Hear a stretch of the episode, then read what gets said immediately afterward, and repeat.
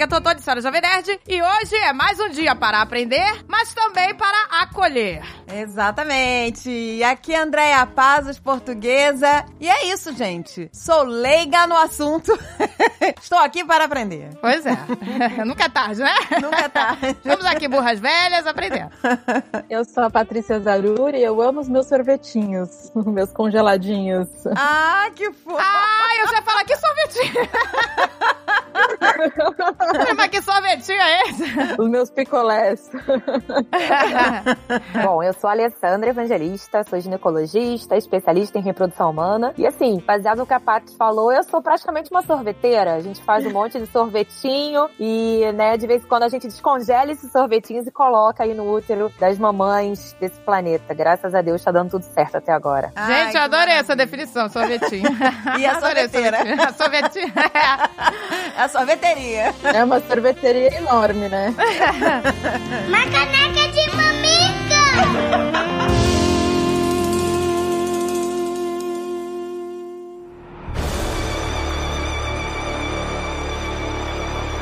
Se prepara! Se prepara que vem aí o financiamento coletivo do ano! Olha aí que delícia, tesouros gigantes chegando na sua porta, meu amor! Gente, pensa, tudo que você sonhou tá aí, caindo agora na sua cabecinha. Nossa, gente, é muita coisa legal, hein? Você sempre pediu, você sempre quis mais sobre o universo Gunner, então toma, toma quadrinhos, toma livros, toma miniaturas, toma a estátua maravilhosa do dragão Zamer, feita Olha, pela Studios, delícia, porque é padrão profissa. internacional aqui, gente, padrão internacional. Então vamos lá, gente, clica aqui no link do post, tá direto pro site gunner.com.br pra você ficar por dentro de tudo. Se inscreva lá, coloque seu e-mail, porque, meu filho, o que a gente falou aqui não é só isso. Quem estiver inscrito lá vai ficar sabendo de todos os babados, de tudo que vai acontecer, tudo que vai rolar, tudo que ainda não foi revelado. Olha aí que delícia, hein? Então, se você quer estar por dentro de tudo, se inscreva. Informação quentinha. Porque, ó, vai bombar esse financiamento e você não pode ficar de fora. E tá pra chegar já, gente. Já tá quase chegando. Ela É vai agora. começar no dia 6 de outubro. Tá aí, tá em cima. Se inscreve lá porque eles estão revelando novidades. Só pra quem tá lá. Só pra quem faz parte do clubinho.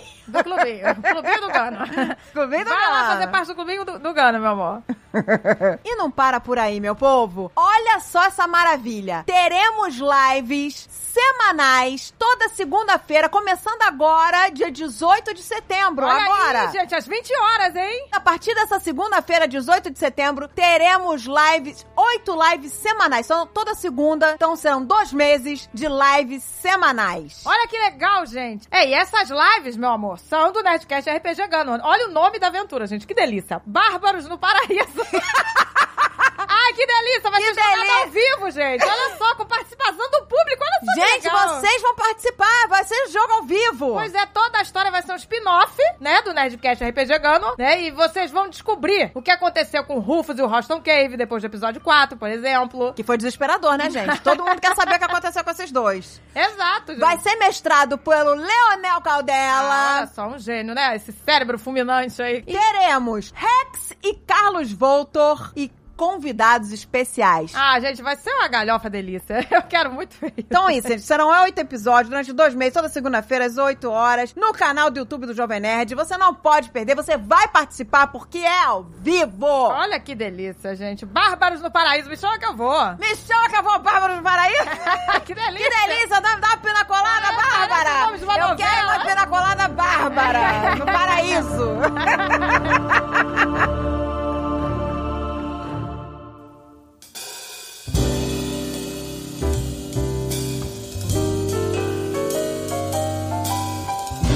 Esse foi um episódio, gente, muito pedido pelos ouvintes. Tem muito ouvinte pedindo pra gente falar sobre isso. É verdade. Sobre fertilização, sobre dificuldade pra engravidar, essa coisa toda. Então tem muita gente, é um assunto muito pedido. Não é, então vamos gente? lá, a gente tá aqui pra aprender junto com Pra vocês. aprender, eu vou tirar minha primeira dúvida aqui. Por exemplo, eu tô com 43 anos, ainda menstruo. E aí a, a minha dúvida é, por que, que as nossas chances diminuem se a gente ainda menstrua, sabe? Tipo, o que que acontece? O óvulo não tá lá? Tem só sangue? Não, tem, mas acho que já tá velho. A gente Olha a Leila falando, vez. olha a Leila Olha, olha, pronto, resolvemos o problema. Boa noite a todos. E esse foi o programa de hoje. programa de hoje. Você quer falar tchau, acabou o programa, não tem mais, já tá tudo respondido já. Não tem óvulo, o óvulo está velho, é isso. Seu óvulo está de bengala. Tá de bengala, acabou. Resolvido, gente. Essa é a dúvida da maioria das pacientes. E eu sempre brinco com as minhas pacientes dizendo que isso não vinha escrito na revista Capricho, na revista Carícia, quando a gente lia adolescente. Assim, ninguém explica pra gente que isso acontece. Não vinha escrito, entendeu? A gente só se preocupava em ver a, a parte do Brad Pitt maravilhoso, o resto não aparecia pra gente. E é justamente por isso. A gente sabe que os óvulos já nascem com a gente. Então, na barriga da nossa mãe, a gente fez todos os nossos óvulos. Por incrível que pareça, né? A gente não tem essa noção. Mas a gente só vai perdendo desde que a gente faz todos os óvulos com mais ou menos cinco meses de, né, de vida intrauterina. E conforme a gente vai ovulando, depois que a gente começa a menstruar, a gente vai liberando óvulos de muito boa qualidade quando a gente é super jovem. A natureza acha que a gente tem que ser mãe ali por volta dos 18 aos 25. Então a gente libera óvulos de muito boa qualidade. E quando a gente, como você mesmo falou, tá aí com mais de 40, 41, 42, 43, não é que seja impossível. Eu sempre friso isso bastante com as minhas pacientes. Porque todos nós conhecemos mulheres que engravidaram depois de 40, até de modo natural. É, sem querer. Só que é mais difícil. E geralmente é quem não tá querendo, né, gente? É geralmente assim, tipo, não tava querendo e aconteceu. É, achava que não corria mais esse risco. É o meu caso. Assim, gente, já, né, já tá, tô bem com uma, já tá tudo bem. Mas é por conta dessa questão aí. Qualidade dos óvulos reduz, a gente libera óvulos de menos, menor qualidade. Os óvulos, por ficarem muito tempo guardados, eles passam a ter algumas alterações genéticas. Então, infelizmente, a gente passa a ter mais chance de ter abortos, perdas e também de alterações genéticas nos embriões. Com isso, a gente reduz, assim, né, a quantidade de mulheres que conseguem engravidar naturalmente com essa idade. Mas o óvulo tá lá. Tá lá, mas já tá só os ovinhos podres. Só ovo podre. Eu, tô, eu quero saber, tem aqui. Tá lá, mas aí é só o ovo fraco. Falou dos meus óvulos aí, fraco. tô falando ovo, não tô falando nem óvulo. Tô falando ovo choco. Só ovo Ovo choco. pode estar sendo liberado e realmente assim, os nossos ovários, eles param a função reprodutiva antes de parar a função hormonal. É justamente isso. Então, na verdade, quando, né, a gente vai ficando um pouco mais velha, começa aquelas irregularidades menstruais, a gente menstrua às vezes duas vezes no mês, dois meses a gente não menstrua, fica aquela bagunça no ciclo, justamente porque pode não estar ocorrendo mais um ciclo ovulatório, ou seja, o óvulo deixou de existir ali e o hormônio fica aquela bagunça que a gente, infelizmente, todas nós vamos conhecer, né? E, ô, doutora, tem alguma quantidade específica de óvulos ou não? Assim, tem um Não. número? Ah, você tem X números. Pergunta maravilhosa, Paty. Assim, o que, que acontece? A gente, quando nasce, tem uma estimativa de nascer com aproximadamente aí um milhão de folículos e dentro terem no- os óvulos. Só que isso é uma estimativa, né? Quando a gente começa a menstruar, 300 a 500 mil folículos estão ali presentes para começar a serem ovulados. Tanto é que se estima que cada uma de nós tem em torno de 400 ciclos ovulatórios na vida reprodutiva. Só que assim, o que eu sempre costumo dizer, primeiro, obviamente, tem um potencial genético, não querendo antecipar assuntos, mas, por exemplo, né, conhecida como menopausa precoce, hoje em dia a gente até já chama de insuficiência ovariana prematura, uma mulher com essa questão, ela tem uma tendência a ter, por exemplo, algum parente de primeiro grau, a mãe ou uma irmã que também tem essa chance. Então pode ter esse componente genético. Você- a gente diz que é de 300 a 500 mil, pode, pode ser que alguém tenha nascido com 200 mil. Ah, eu. eu nasci com pouco, gente. E aí aquela coisa da reserva ovariana mais baixa, a gente fica pensando assim, caramba, né? Por que, que algumas de repente param de menstruar mais cedo, outras mais tarde? Agora entendi, exato. Aí, tá Eu, vendo? eu comecei a menstruar cedo, com 11 anos, mas aos 40 não tinha mais nada. Já parou de menstruar. Eu Parei de menstruar com 41, não, não via mais nada. Acabou. E tem Agora, uma quantidade também, tipo, por ovulação? É um óvulo só por vez? Não. na verdade, não. Na verdade, cada Ah. ciclo ovulatório, o nosso corpo. Eu falo ciclo ovulatório, mas é ciclo ovariano, tá, gente? Assim, às vezes a mulher tá tomando anticoncepcional, não tá ovulando nada, mas o ovário ele continua ali trabalhando e produzindo. Então, na verdade, a gente libera por ciclo mil folículos. Um óvulo ser ovulado. Então a gente joga fora Ah, mil. isso que eu ia perguntar. A gente tá jogando fora. O tempo Ah, todo. Desde que a gente, coisa. desde que a gente nasceu. Ah, coisa, tem gente, que menstrua três dias, tem gente que menstrua cinco dias, tem gente que menstrua dez dias. É. Isso não tem a ver com o óvulo liberado, tem a ver realmente com a quantidade de endométrio produzido e às vezes, obviamente, algumas doenças associadas que podem levar mais sangramento. Agora, o óvulo em si, geralmente a gente libera um. Claro, tem mulheres que hiperovulam e aí agra- engravidam de gêmeos, naturalmente, trigêmeos, né? A gente até tem histórias aí, mas o detalhe é que todo mês são mil folículos pra liberar um. Mesmo que você esteja grávida, mesmo que você esteja usando pílula, mesmo que você esteja usando, sei lá, qualquer outro tipo de método, tomando injeção trimestral, injeção mensal, fala assim, ah, não tô produzindo óvulo, mas você tá jogando fora os mil folículos todo mês. Caramba, gente, eu nem sabia que o óvulo ficava dentro do folículo. Ah, eu sabia porque eu fiz o tratamento, porque eu lembro desse nome, folículo. Folículo, é.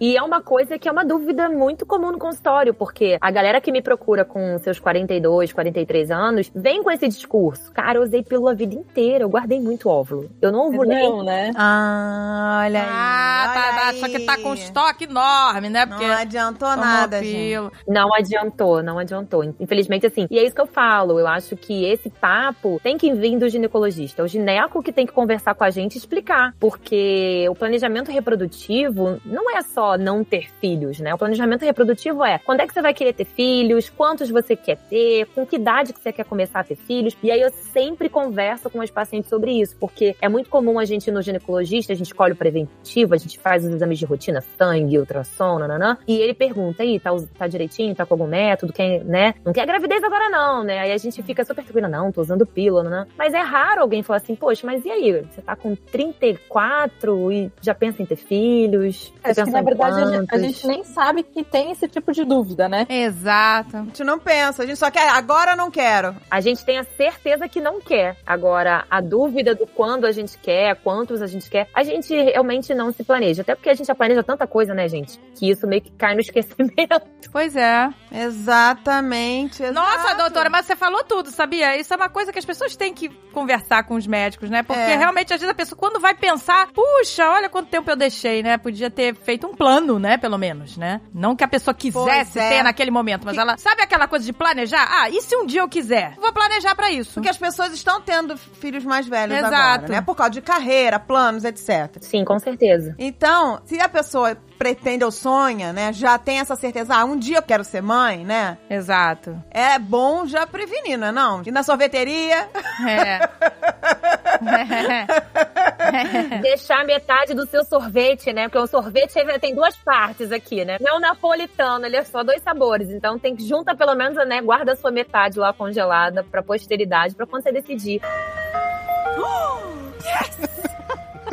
O óvulo é uma célula feminina. E eu acho que isso passa muito pela liberdade de escolha da mulher. Eu acho que quando você decide preservar a sua fertilidade, você congela o seu óvulo, tem tudo a ver pra você decidir usar ele quando você quiser. E eu converso isso, assim, nas mais variadas situações. Tenho recebido pacientes que vão fazer cirurgia, por exemplo, de endometriose e que precisam congelar óvulo antes de fazer a cirurgia. Infelizmente, pacientes novas tendo que fazer quimioterapia, câncer de mama, foi o seu caso, No né? meu caso, é. Pois é, então assim, a gente acaba congelando e nesse ponto eu defendo um pouco essa questão do óvulo, principalmente nesses casos, porque a gente não sabe o dia de amanhã. A gente não sabe se vai estar tudo bem, a gente não sabe se vai estar com aquela pessoa que tá do nosso lado, a gente não sabe se aquele cara que tá do nosso lado naquele momento, daqui a 3, 4 anos, ele vai virar e topar ser pai com a gente, de repente, durante o tratamento a coisa não deu certo, cada um foi pro seu lado. Se você juntou, ou seja, se você pegou seu óvulo e já colocou com espermatozoide, virou embrião de vocês dois. Então, pra colocar no útero, tem que ter autorização dos dois. E aí pode rolar desse parceiro não ser mais o seu parceiro, dele virar e falar assim, cara, a gente tá junto, mas eu não quero ser pai. E aí o que, que você faz? Você, tipo, você não tem nada guardado, e você já fez uma quimioterapia, você já fez uma cirurgia. E eu tenho recebido também, isso é uma demanda bem, bem recente, mesmo mulheres casadas,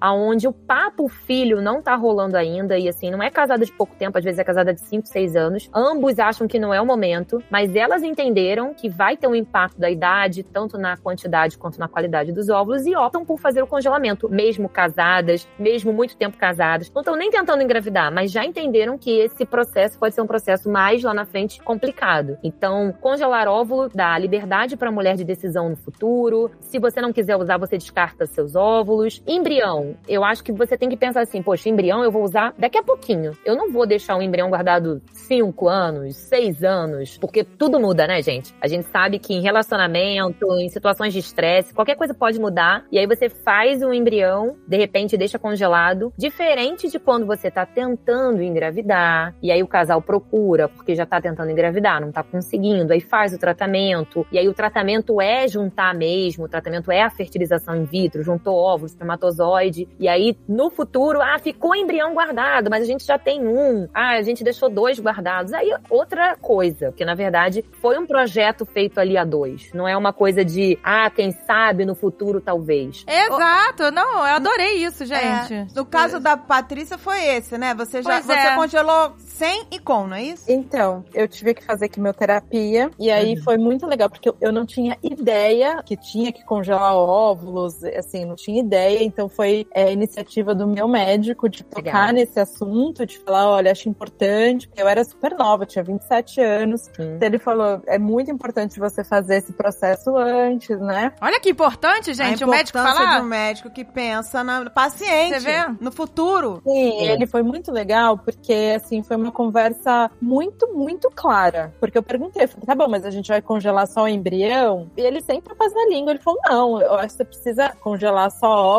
Assim, meu marido estava junto, a gente tá junto até hoje, né, enfim. Isso aí. Mas ele falou, não, porque às vezes não dá certo. Ou, inclusive, pode acontecer uma tragédia, seu parceiro morre e aí você não consegue usar. Não é isso que você quer pensar naquele momento, mas, Mas- é uma coisa que você precisa pensar.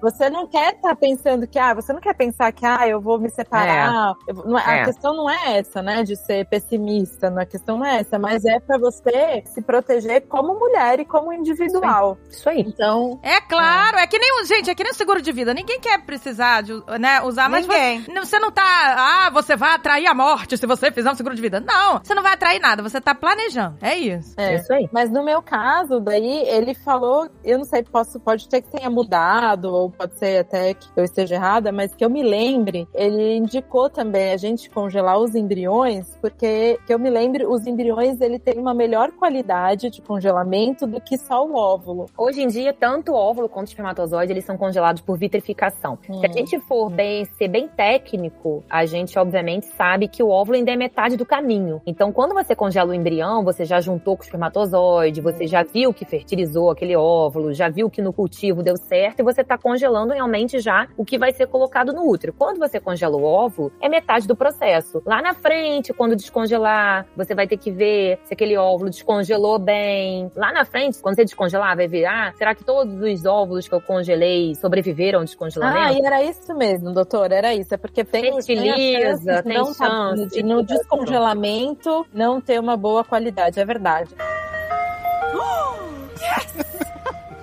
Quando você congela, qual a quantidade ideal? Quantidade ideal de óvulo tem tudo a ver com a idade da mulher. Assim como a gente vai sempre falar de idade, quando a gente falar dessa questão de concepção, dessa questão de fertilidade, quanto mais velha a mulher vai ficando, mais óvulos ela precisa guardar. Porque a gente sabe que aquele óvulo tem menos qualidade. Se a gente quiser ser um pouco matemático, a gente vai falar até 35 anos, você congelar 10 óvulos para cada filho, vamos dizer assim, de 10 a 15 ali pros seus 36 a 38 anos, tipo assim, de 38 a 40, 15 pra cima, Pra te dar tranquilidade, né? A gente teve diversos trabalhos tentando, sim, achar esse número mágico ideal que todo mundo quer, e a gente costuma falar isso, assim, menos de 35 pode deixar 10 óvulos que a gente fica tranquilo pra uma gravidez, e acima de 35 geralmente deixa 15. O detalhe é a gente saber isso, assim, ah, é uma paciente que não tem uma expectativa de nos próximos, sei lá, cinco anos usar esses óvulos. Por quê? Porque vai fazer cirurgia, vai fazer quimioterapia, vai começar um tratamento hormonal, então vai durar aí muito tempo. Poxa, ela vai começar o tratamento com 35, só vai estar liberada para engravidar com 40. Então, assim, naquele período que a gente consegue fazer o congelamento, porque algumas vezes a gente tem um período curto, é um tratamento que a gente chama até de estimulação de emergência, porque tem que fazer logo, porque vai começar a quimioterapia. Então, a gente realmente faz a quantidade que der para fazer, o quanto, né, mais a gente puder, mas com segurança para paciente, isso é uma coisa super importante, porque, né, a Patrícia sabe, é hormônio pra caramba, então... Nossa, demais. Pois é, não adianta assim a gente querer entupir a paciente de hormônio, a paciente sair daquele tratamento péssima, com hiperestímulo ovariano, né, com um monte de efeitos colaterais, então a gente também tem que ir de maneira cautelosa. Porque esse processo, eu acho que dá de você coletar os óvulos é muito ruim, é muito ruim. Ai, gente, explica, eu não É, entendo pois é, nada, como é- quantas entender. vezes você. Quantos ciclos, assim, Como né? pra- que é? Quantos ciclos de Não, você imagina, assim, não, eu fiz. é, Fez um eu ou sou- dois? Não, eu fiz uma vez. Posso dizer que eu fui muito sortuda nesse processo todo, assim. Primeiro que eu era muito nova, né? Com 27 Sim. eu tinha óvulos explodindo, assim, né? Então, porque eu tava no auge, é. Então, Olha que delícia, a festa dos óvulos, pois é. Tava nova. É a idade ideal pra pessoa pensar nisso, hein, gente? Você que pretende no futuro. Pois é. é isso que a doutora falou, assim, a gente faz, tem uma idade que a gente precisa, por mais que você não queira pensar em ter filhos naquele momento, você precisa planejar. É um planejamento né, de vida. Planejamento de vida mesmo, Sim. né? E precisa, porque faz muita diferença. Você vê, eu comecei o processo e foi difícil, porque eu nem tava imaginando passar por aquilo aquela hora. E eu tava fazendo aquele processo todo não para ter um filho. Sim. Então foi mais difícil ainda, porque eu não tava afim de passar por aquele processo naquele momento, mas enfim, isso é um, um outro assunto. Mas é muito chato, porque é muito hormônio que a gente toma. Então você fica com uma TPM assim absurda, né? Porque é muito hormônio. Nossa senhora. Olha, gente. Acho que eu implodiria, gente. Eu implodiria. nisso. Não, a Andréia já tinha TPM do demônio. Agora imagina. tinha. Olha, eu dou graças Meu a Deus, Deus. que eu entrei na menopausa precoce. Porque Meu eu- mudou a minha vida. Foi um divisor de águas. Você imagina a André em tratamento hormonal. Não, Nossa eu teria implodido. Teria implodido. Teria implodido, implodido mesmo. E assim, e aí você, quando você menstrua, enfim, a gente se sente mais inchada já normalmente, né? Então isso, quando você estimula essa produção, você fica muito mais inchada, fica sensível, então tudo dói, né? Assim, seu corpo fica esquisito, é muito, muito, muito chato, assim, você não consegue colocar. E é Mas- por quanto tempo que você tem que tomar esses hormônios? É, eu acho que eu tomei faz umas duas semanas, doutora, mais ou menos. Uns 10, É, menos de 10, 12 De dias. 10, 12 dias. E isso é. que a Patrícia falou é super interessante, né? Quando a gente faz alguma coisa, a gente tá querendo fazer aquilo, ou seja, né? Você tá ali congelando porque você é uma mulher empoderadíssima, resolveu congelar porque você tá ascendendo na sua empresa, você não quer saber de filho agora, mas você tomou a decisão perfeita. Agora, quando a coisa é meio que imposta, você vai ter que fazer agora porque você vai ter que fazer uma cirurgia, você vai ter que fazer agora por causa do tratamento do câncer, você vai ter que fazer agora porque você não tá conseguindo engravidar. Eu acho que esse peso em cima da gente é complicado. É muito. cobra, todo porque mundo é cobra. muita informação ao mesmo tempo, É. né? Ao mesmo tempo, né? Você tá tendo que lidar Você com tá- muita coisa. Exato. Muita coisa. Então você tá fazendo aquilo porque você não sabe se você vai poder ter filho mais pra frente. Então isso já é um peso gigantesco, né? Assim, nossa, será, né? Assim, você já tem essa cobrança de você mesma, né? será eu não vou ser capaz, de, né, de fazer isso? Já tem essa cobrança sua dos filhos. Aí você já vai fazer esse processo todo, mas ai, nossa, só vou usar isso daqui cinco anos, daqui seis anos, eu nem vou, nem quero pensar nisso agora, né? Então,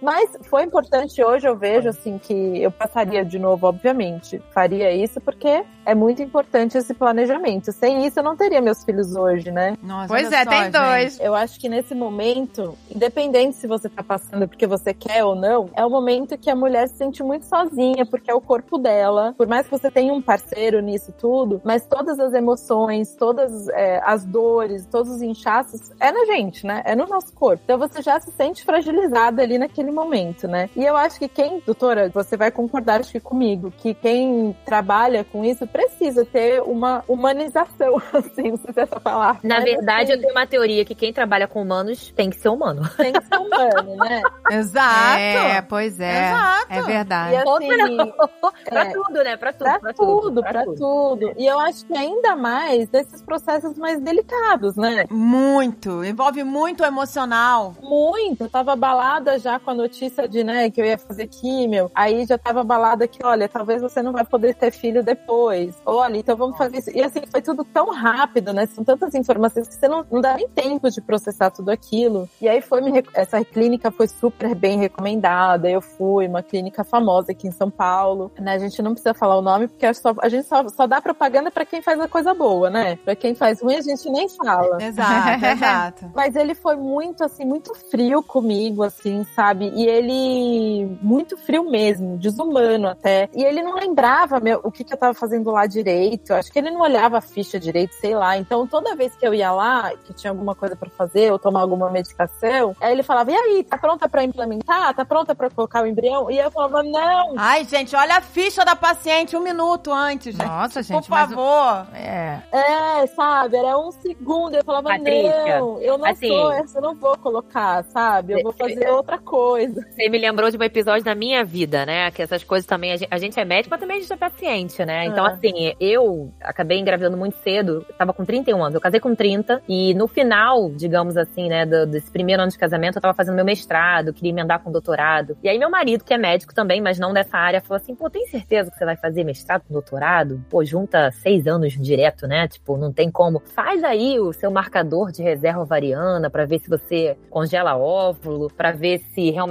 dá pra emendar isso aí, a gente ficar ainda seis anos sem ter filho. E aí, eis que eu descobri que meu antimileriano tava no pé, né? Tava muito, muito baixo. Muito baixo. E aí, eu parti pra tentar engravidar. Consegui engravidar, né, da primeira filha. Quando eu fui engravidar do segundo, eu tive uma gravidez na trompa. E aí, você me lembrou disso porque quando eu fui fazer a cirurgia de retirada da trompa, e todo mundo sabe, né, uma gravidez, infelizmente, que desenvolve na trompa, não tem como evoluir, ou seja, você tem que operar, tem que fazer uma cirurgia, nananã. Foi a frase da enfermeira no hospital que eu tava.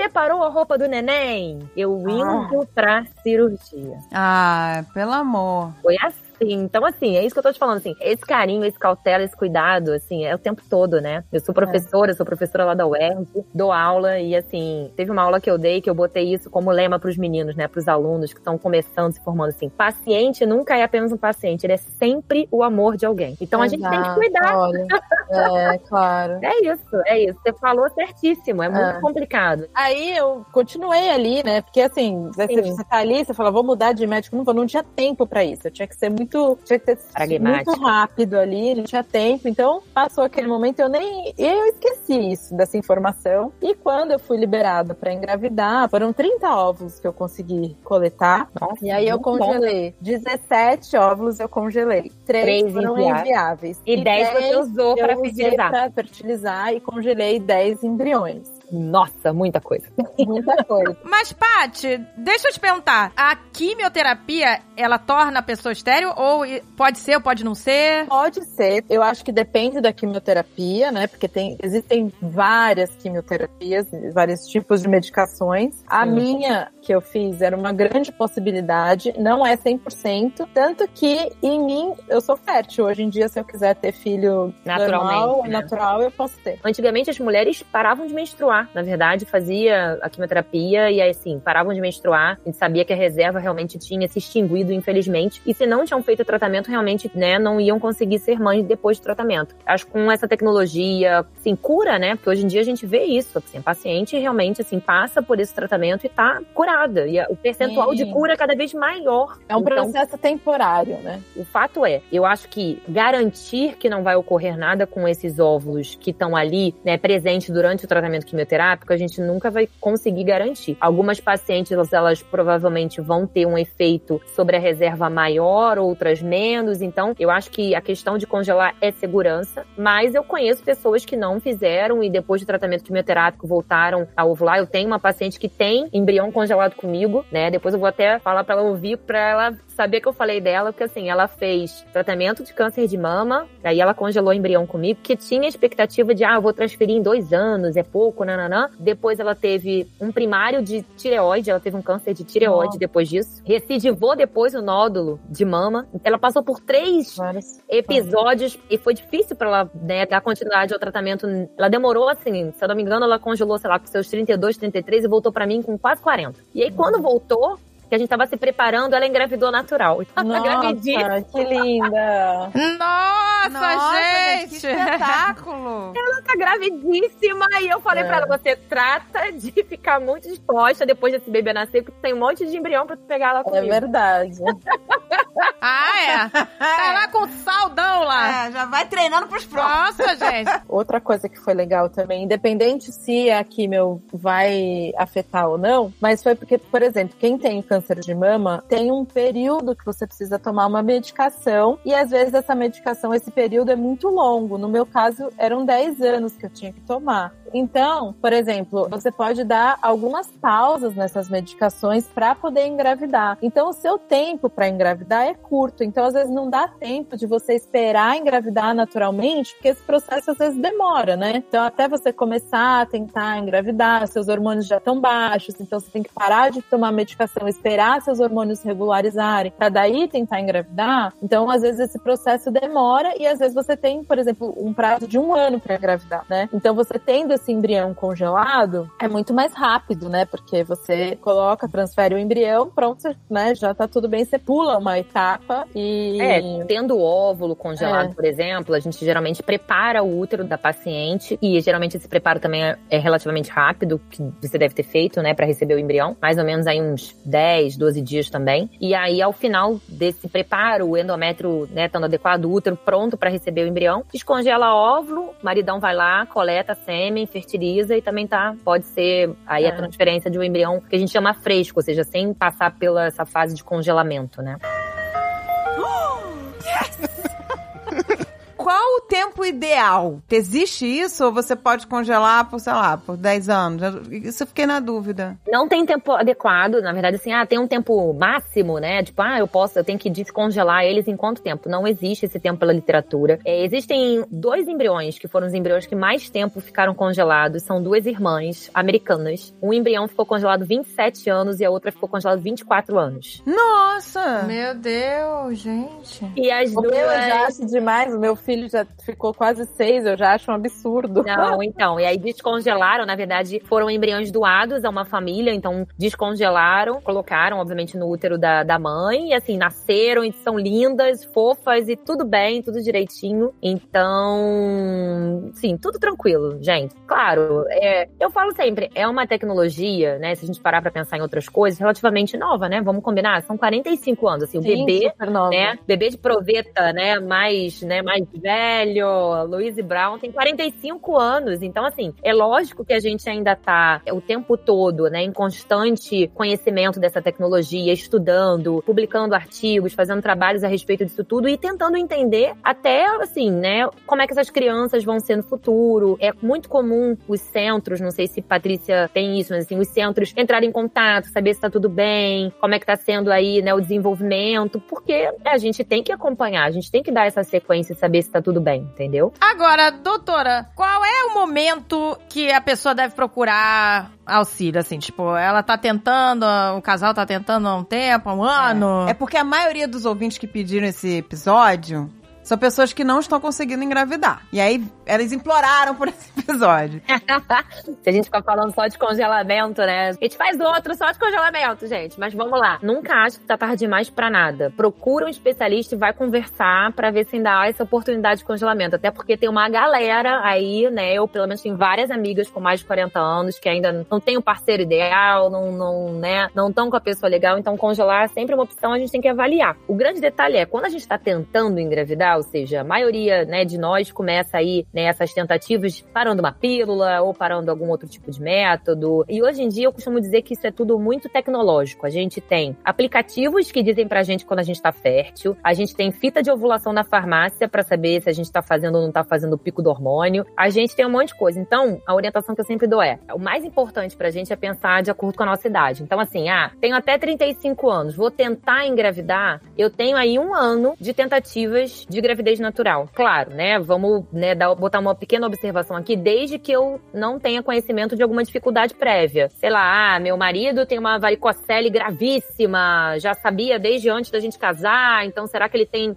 tá tudo bem com o espermograma dele, ah, já tive um problema na trompa, operei uma trompa, tirei um ovário. Então, todas essas situações têm que ser conversadas com o ginecologista. Mas, de um modo geral, os casais são orientados a isso, sim. Tentou engravidar, suspende o método contraceptivo, fica um ano tentando, se tem até 35 anos. Entre 35 e 40, o ideal é reduzir esse tempo, porque a chance de gravidez natural cai. Então, assim, até 35 anos a gente tem 20% de chance de gravidez natural, o que todo mundo fica abismado porque acha que é muito, né? A galera toda acha que a gente engravida muito fácil, mas não é assim. Com 36, 37 anos, a nossa chance de gravidez mensal vai para 15%. Com 38 anos vai para 10% e com 40 vai para 5%. Então, por isso essa redução para seis meses. Tentou seis meses, não conseguiu, procura um especialista para investigar. E acima de 40, eu sempre oriento o seguinte: para paciente tentar, tem que estar tá tudo muito 100% para ela ser muito assertiva. Então, procura um especialista assim: tenho 40 anos, quero tentar engravidar. Ah, mas não quero fazer nenhum exame. Tudo bem. Sim, tenta 3, 4 meses, já procura alguém. Que a chance reduz muito. Então, não dá pra gente ficar nessa de esperar um ano, dois anos, como a galera ficava. Não tem como. É. É, não, gente.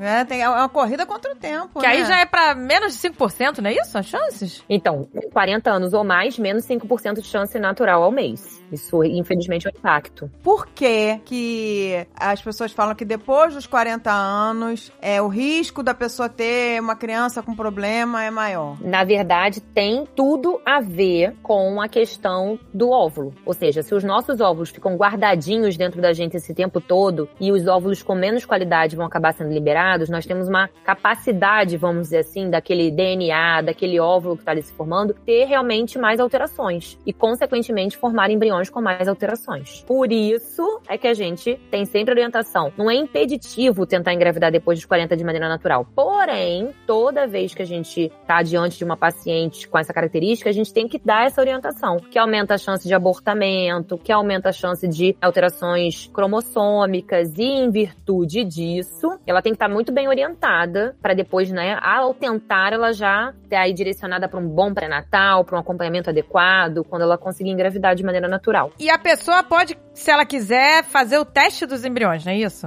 Um teste genético? O que, que ele detecta? O teste genético dos embriões hoje, que é o teste, assim, vamos ver, inicial. Ah, não, não tem problema nenhum, meu marido não tem problema nenhum, quero fazer o teste genético para saber se meu embrião tem algum problema. É o que a gente chama de teste de screening, ou seja, ele pega todos os cromossomos daquele embrião em relação à quantidade de cromossomo. Então ele vê, por exemplo, se tem algum cromossomo que tem três cromossomos em vez de um par, se tem um cromossomo ao invés de um par. Então a gente detecta qualquer alteração. Você faz esse estudo antes ou depois? Antes de congelar. Antes de congelar. Mas tem risco de estragar esse embrião, né? De ele morrer?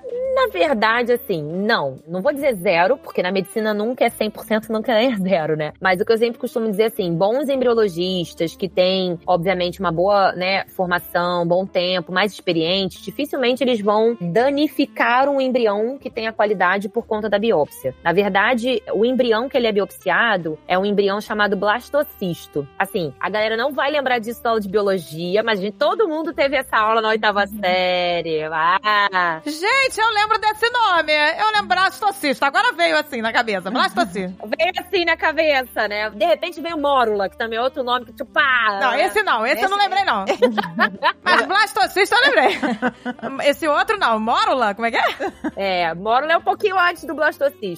O blastocisto, ele é um embrião que ele vai formar o que a gente chama de blastocele, que é como se fosse um espaço no interior dele. E justamente esse espaço se forma para dividir o que vai ser futuramente o corpo do embrião, ou seja, o corpinho do bebê, se a gente pode chamar assim de uma maneira leiga, e a placenta, que é o trofectoderma. Então é justamente é, né, uma formação circular, onde metade do círculo futuramente vai dar a placenta e a outra metade vai dar o corpo do embrião. E aí, quando a gente tá, obviamente, fazendo a biópsia, a gente tá tirando desse lado que vai ser futuramente a placenta, do trofectoderma. Então a gente tira algumas células daquela região e manda isso para estudo. A gente não manda o embrião inteiro, a gente manda poucas células e aquele embrião é congelado naquele momento. Mas é... pode também fazer depois ele congelado, que eu fiz no, meu caso, eu fiz a biópsia depois Pode. já. Quando eu fui descongelar para implantar, daí sim eu Isso. fiz a biópsia. Eu não sei se os seus embriões ficaram congelados em terceiro dia de desenvolvimento, ou todos eles eram blastocistos. Isso a gente pode fazer, né? Então, por exemplo, ah, tô com eles congelados em terceiro dia de desenvolvimento. Não é blastocisto ainda. Posso descongelar, esperar dois dois dias eles chegarem nesse estágio, fazer a biópsia, ter o resultado e transferir para o útero os geneticamente normais. Isso é possível? É, é possível. O que se fala muito hoje em dia é que quando o embrião está congelado, eu descongelo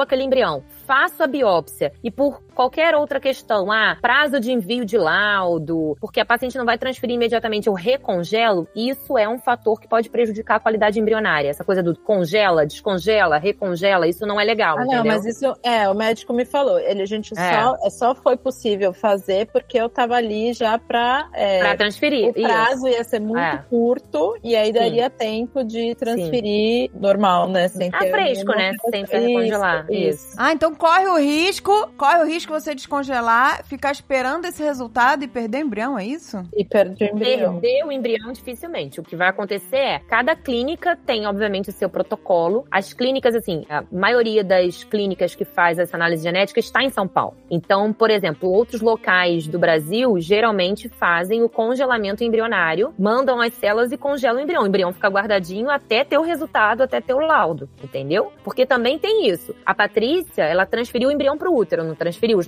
né, um normal, Sim, sim. né? Os outros que eram normais e que não foram transferidos foram recongelados. Ah, verdade. O meu caso foi o seguinte: da segunda gestação, tá? Não tô nem falando da a primeira gestação, eu nem fiz biópsia porque Sim, sim. não era recomendado. Por que não era recomendado? Os meus óvulos eram de uma idade de 27 anos. Então, Hum, não tinha motivos pra fazer a biópsia, porque a chance de ter alguma síndrome era muito baixa, porque eram Entendi. óvulos novos. Sim, sim, sim. Então eu acabei não fazendo essa biópsia de nenhum deles, né? Na hora de descongelar e transferir. E aí eu engravidei, eu, eu fiz a transferência de dois embriões. Os dois pegaram de primeira vez, assim. E aí a minha filha foi evoluindo e eu tinha um outro que ele tava um pouquinho menor, mas ele evoluiu até 12 semanas e depois ele parou, não evoluiu mais. Mas foi até 12 semanas. Foi na primeira tentativa, então, que você conseguiu? Foi na primeira tentativa, deu certo. Mas quando você fez o segundo tratamento, você não tinha mais os óvulos. Eu não usei os meus ovos, meus É. ovos estão lá ainda. Então, na verdade, aqueles 10 embriões, vamos lá. Então, você usou só, dois e ainda ficou oito. Opa, ainda ficou oito lá. eu usei dois, alguns foram Descartados, porque não descartados, evoluíram, é, não né? evoluíram Pararam. e os outros foram recongelados. E aí, na segunda gestação, a gente quis fazer a biópsia, porque independente da idade ou não, a gente quis fazer. Assim como você não fez a biópsia da, pra estudar geneticamente Helena, vocês também não precisariam fazer nesses que estavam lá. Exatamente. Mas aí, gente, é, é o que eu falo, né? Histórico de cada um, a vivência de cada um. Vocês tiveram esse outro embriãozinho que não evoluiu. Exatamente. Então vocês ficaram preocupados, entendeu? Poxa, será que tem alguma coisa, alguma questão? E é lógico que o médico vai orientar de acordo, vai individualizar o processo. Se a gente fosse fazer Isso, todo por isso. mundo assim protocolar, não tem uma necessidade de eu estudar geneticamente o embrião de uma paciente que congelou óvulo com 27 anos, porque é um óvulo de muito boa qualidade, né? Então não teria essa necessidade. Porém, vai depender. Ah, e se essa paciente já fez três, quatro tratamentos e não deu certo? Então, será que a gente não tem aí uma questão é, embrionária que a gente quer excluir o problema genético? Ah, então quando tá fazendo e não tá vingando, aí é- já é melhor. Sim, a gente Isso. já, já É, pode até pensar. eu perdi, entre aspas, esse embrião, né? Que não evoluiu. Então a gente achou que era necessário fazer a biópsia desses cinco embriões para ir implantar novamente. É, de um modo geral, a gente tem essa orientação do estudo genético em mulheres com mais de 40 anos. Assim, alguns guidelines, né, protocolos, principalmente americanos e europeus, falam da, da estudo né, do embrião acima de 38 anos da mulher, porque já começa a ter realmente algum tipo de aumento dessas alterações genéticas. E também se o pai ou a mãe tem algum problema genético, porque você faz o estudo, o seu estudo genético, e pode ser que você tenha um problema que possa passar para sua prole, e aí, consequentemente, você faz também o estudo genético nesse momento. É, Então, e a assim, gente decidiu fazer também porque a minha filha, ela nasceu com fissura labial. Não tem Entendi. nada a ver, né? Mas sempre fica com essa pulguinha atrás da orelha de não, será que a gente deve fazer? Nesse será que sim, será que não, a gente acha melhor sempre fazer, né? Pelo menos na minha família a gente decidiu fazer. Pra gente foi muito bom, porque desses cinco sobrou um, os outros foram todos, eram todos inviáveis, não era Tinha alteração. tinha alguma alteração. Então, sobrou um. E aí, esse que eu coloquei, que é o Bernardo hoje. Ah, Olha, olha só, gente. Betinho! Olha só que delícia. Ah, viu? Gente, eu não sabia disso. Quer dizer que quatro foram descartados, mas eles detectaram algum problema ou estavam só enviados? Detectaram. Tinha alguma alteração que era É, incompatível é. com a vida. Não era nenhuma alteração também. A gente Sindrômica, é, é. nada disso. Às vezes era... não é mesmo. Isso, era- é. eram alterações assim que se eu colocasse, ele não ia desenvolver. Mas, doutora, essa biópsia que ela fez, ela preveniu aí de passar por uma experiência Dolorosa, né? De, de aborto, né? horrorosa, De, porque... de não vingar, Porque né? é, uma- é um trauma do caramba, vai. Porque você se prepara toda, né? Deu certo, você vai lá, faz o teste, Deu tudo certo, mas não, né? tá grávida, etc. Mas aí não desenvolve. Aí é um trauma, né? Mas também não é garantido, né? É, não, fora o desgaste emocional, tem o desgaste financeiro, né? Porque Ah, cada tentativa é você começa do zero, né? Então você É. começa e gasta tudo igual. Mas também não é garantido, né? Ah, fiz o teste, ele tá viável, colocou, vai vingar. Não, né? Não, não, é Não. garantido, não é garantido. Pode, mesmo com o teste, ele não, não vingar, né? Mesmo assim, pode. Pode, pode. Na verdade, é garantido. A gente hoje em dia fala de uma chance de gravidez com esses embriões que a gente chama de euploide, geneticamente normal, em torno de 60%. Então, É. assim, tem aí um percentual de não implantação. E recentemente até saiu um trabalho né, na Human Reproduction falando sobre isso. Tem muito a ver com a questão, né, vamos dizer assim, nove tópicos relacionados à não implantação de um embrião euploide. E aí um deles é, por exemplo, isso: descongelar, recongelar. Fala também a respeito né, de algumas questões do próprio laboratório, que a gente tem que ter, obviamente, né, ciência, da experiência do embriologista. Então, assim, várias coisas que a gente vai conversando né, com a paciente explicando. O grande detalhe para a gente poder pensar em usar isso em larga escala é que a gente, na verdade, assim, sabe que aquele embrião ele foi estudado naquele momento, tirado aquelas determinadas células, e ele não é um embrião estudado como um todo. Então, a gente tem esse questionamento de falar assim, poxa, será que realmente desenvolveria né, uma gestação com alteração, desenvolveria um abortamento? A gente tem que partir da premissa que o teste deu esse resultado e que a gente vai descartar porque não vai gerar gravidez viável. Mas ainda é um questionamento se realmente, por exemplo, uma mulher de 27 anos, de cinco embriões testados, apenas um é normal, ou seja, quatro com alteração, poxa, não é o que a gente esperaria na, na natureza. Mas a gente tem que confiar no teste e foi isso que Paty fez e fez certíssimo, né? Um foi à frente, os outros foram descartados por alteração genética. Porém, será que se não tivesse feito e ela fosse realmente transferindo um embrião de cada vez, será que realmente tudo, né? Quatro iam ser abortamentos? Então, assim, dúvida de milhões, tá?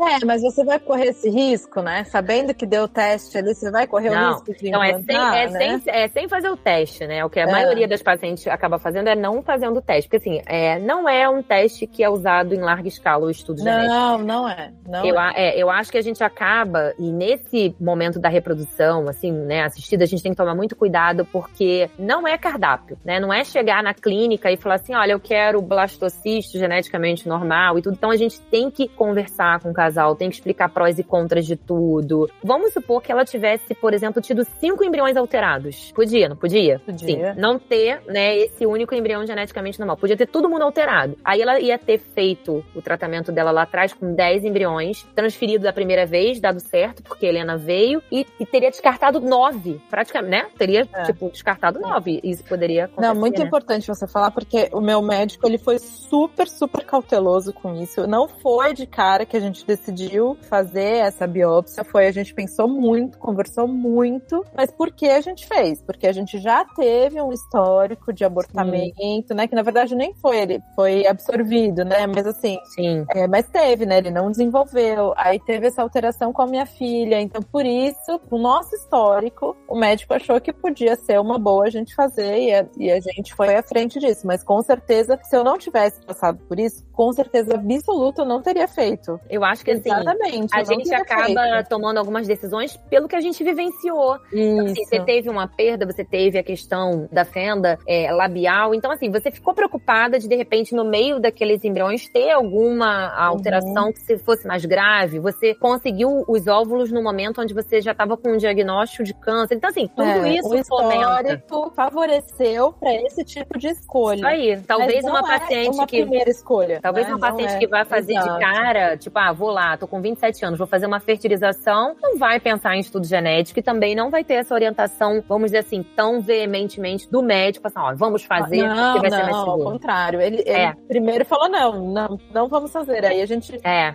é, foi uma conversa, né, de olha, a gente tá inseguro por N questões, por essa, por essa. Então foi uma conversa, assim, que a gente, no final dela, decidimos juntos que era possível, né? Então, assim, tô longe de, de incentivar esse tipo de, de, de exame, né? Mas, assim, é que no nosso caso, pra Sim. gente, fez fez sentido. sentido. Fez É sentido. Então, de novo, qual é o risco de você perder, né? Em fazer o teste. Nesse período de- do teste, qual é o risco você. Não é perder. Vamos pensar o seguinte. Quando a gente faz o teste, a gente vai selecionar. Ou você tá acreditando naquele laudo, naquele teste que você tá recebendo, e você tá sabendo que de cinco embriões, um é normal e quatro tem alteração genética. E aí você, na verdade, não tá perdendo quatro. Porque se você fosse colocar os quatro, ou desenvolveria uma síndrome ou desenvolveria um aborto. Então, você não perde, você na verdade selecionou.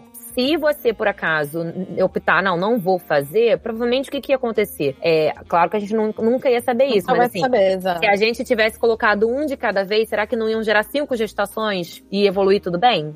Nunca É. saberíamos, entendeu? Então, assim, esse é o grande detalhe. Então, mas agora passa a fazer sentido porque tem gente que já fez, sei lá, oito vezes foi tentar e não vingou. Depende muito da idade também, né? A gente sabe que, assim, uma paciente, por exemplo, é, com 30 anos, né, até 32, 33 anos, ela vai ter uma chance aí de gravidez por FIV de quase 60%. É a mesma chance de você fazer um estudo genético embrionário. me corrija se eu estiver errada. Às vezes o problema não é o embrião. Então não deu certo, não é porque ela não fez a biópsia do embrião. Às vezes tem alguma coisa do endométrio ou do, do embrião, alguma coisa que não Sim. tá, que é que não tá grudando entre aspas ali, né? É, porque esse, esse teste não é garantido, né? É garantia de que vai vingar, pois é. Não é garantia, não É. é, garantia. Eu, eu tive um professor que ele falava o seguinte, que embrião bom, ele implanta até na trompa. E é isso, né? É. Porque, infelizmente, acontece isso. Então, a gente tem sempre que pensar isso. A qualidade embrionária, como é que tá. E aí, a qualidade embrionária passa pela qualidade do espermatozoide, pela qualidade do óvulo. A gente tá o tempo todo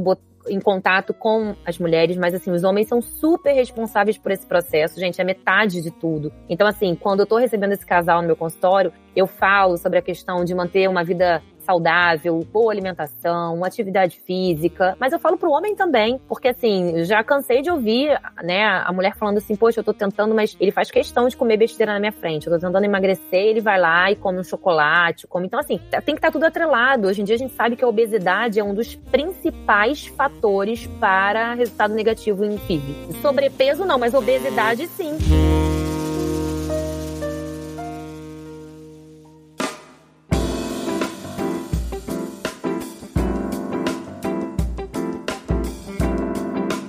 Eu até queria perguntar, doutora, porque, assim, eu já ouvi falar pessoas que, ah, foram num médico, aí depois mudaram de médico e o outro médico detectou uma coisa que o outro não detectou. Então, existe um checklist que você tem que seguir, né? Eu queria muito chegar nesse assunto, porque pra mim fez muita diferença esse processo. Então, lembra que eu falei lá atrás que aquele médico foi super frio comigo, foi muito chato, enfim. E aí, quando eu fui liberada pra fazer a primeira FIV, eu tinha esquecido desse detalhe dele, porque eu falei, ah, às vezes é coisa da minha cabeça, porque a gente sempre se culpa, né? Sim. Ah, às vezes foi coisa da minha cabeça, porque eu tava ali naquele momento, nem prestei atenção muito bem no que ele tava falando, e agora vai ser diferente, porque agora eu quero, né? Vamos lá, então. E aí voltei nessa clínica, meus embriões todos estavam com ele, tava nessa clínica. Então eu fui, a gente, né? Meu marido sempre me acompanhando e tudo. Então a gente foi lá e ele continuou sendo muito, muito chato, assim, e totalmente sem noção. E aí eu via que ele tava muito no automático, assim, sabe? Quando a pessoa não presta atenção na sua história, não vê. Então, cada hora ele falava uma coisa, às vezes ele, ele errava meu nome, às vezes ele falava coisa assim, tipo, ah, não, mas você vai coletar que dia mesmo? Ih, tava perdidinho. O médico começa a perder a credibilidade. Você você não sabe o que você tá fazendo? Eu vou botar meu destino na sua mão. É, porque começa a virar, você vira um número, né? Você é, É. um número. Paciente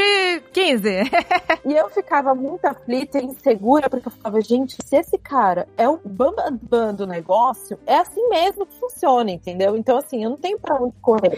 Deve ser assim mesmo. Eu falava pro meu marido, gente, será que é isso mesmo? Será que sou eu que tô pensando errado? Será que é assim mesmo, né? Porque eu nunca tinha passado por um processo desse, não, não conhecia. Então eu falava, gente, nossos embriões estão todos aqui. Como é que eu vou falar pro cara que eu não tô gostando dele? E meus filhos estão aqui, né? Assim, minha vida tá aqui. Como é que eu vou fazer isso? Então você fica numa tensão e aí nada dava certo, porque eu tava super tensa, então minha menstruação não vinha, mesmo com as medicações e todas. E eu achava que eu falava, aquela medicação não tá legal. Eu ia conversando com outras pessoas e aí eu falava, quanto você toma de medicação, né? Enfim, não comparando, mas comparando. Tô tentando me situar. É, me situar. Daí as pessoas falavam, ah, toma um X. Mas eu falava, gente, mas como que ele vai me dar esse X se eu tô zero hormônio? Porque eu tinha acabado de parar de tomar medicação que eu tinha, eu tinha bloqueio de hormônio, né, por causa do câncer. Então, como é que ele vai me dar a mesma dosagem que eu sou uma pessoa e outra? Então, assim, como é que pode, né? Então eu via que tava meio esquisito. E aí eu assisti um vídeo procurando informações, assim, gente falando, por isso que, nossa, esse programa eu acho que vai ser muito legal, porque às vezes a gente precisa ouvir pessoas falando, né? E eu sentia muita falta disso, assim, de, das pessoas falando sobre isso, né? E eu achei um vídeo até da Fabiana Justus, que foi bem na época que ela, ela já estava grávida, né? Falando que o primeiro médico que ela foi também foi muito ruim, que ela fez várias tentativas e foram frustrantes para ela, porque ela estava vendo também que tinha alguma coisa errada, o médico não estava se conectando com ela, enfim. E aí ela estava com muito medo de consultar outra pessoa, porque os embriões estavam na clínica desse médico. Falei, gente, é o mesmo problema que eu. E aí ela falou, ah, e aí, mas eu tomei coragem, fui procurar outra médica, e aí descobri que existe uma empresa que transfere embriões de uma clínica para outra, que é super seguro, e aí acabei mudando de médica. Essa médica foi um amor comigo, foi super legal, me acalmou. E esse processo todo, porque o estresse prejudica muito também, né? Nessa. Total, gente. E aí ela mudou de médica e aí foi o um processo super tranquilo, super tranquilo entre aspas, né? Sempre é, um, é chatinho, né? É. Mas foi mais tranquilo porque você tem um... Foi mais humanizado, né? Foi, você se sentiu acolhida, né? Uma empatia do médico, uma empatia, assim, né? E aí ela falou que foi mil vezes melhor e, pô, conseguiu engravidar com essa médica. Eu falei, gente, eu preciso mudar de médico. E aí foi que eu descobri que existia essa possibilidade de trocar de médico mesmo você tendo seus embriões ali com aquele outra pessoa, né? Então existe isso, essas empresas... Olha, gente. Olha, né? gente, você não tá condenada. Os embriões embriões são da paciente. Isso é são super importante que a Patrícia tinha, tá falando, é, entendeu? Eu não tinha assim. ideia que isso era possível. De mudar, de tirar os embriões de um lugar e os óvulos e colocar em outro. Pois é, vou até contar um outro exemplo. A gente conhece uma pessoa que fez, acho que sete FIVs, né? E ela também chegou nesse momento de dúvida, né? Ai, vou consultar um outro médico pra ver se tá tudo bem. E ela foi no outro médico. No caso dela, que aí já é o caso reverso. O outro médico falou: olha, tudo que você podia ter feito, o teu médico fez. Então tá tudo ok. E depois ela voltou pro médico dela e, e conseguiu engravidar. Mas para mostrar, né? Às vezes pode ser realmente uma questão do médico. Sim, com certeza. Sim, claro, pode ser. Como no caso da Patrícia, né? Que você tava insegura, não, não tinha. Eu, eu acho que,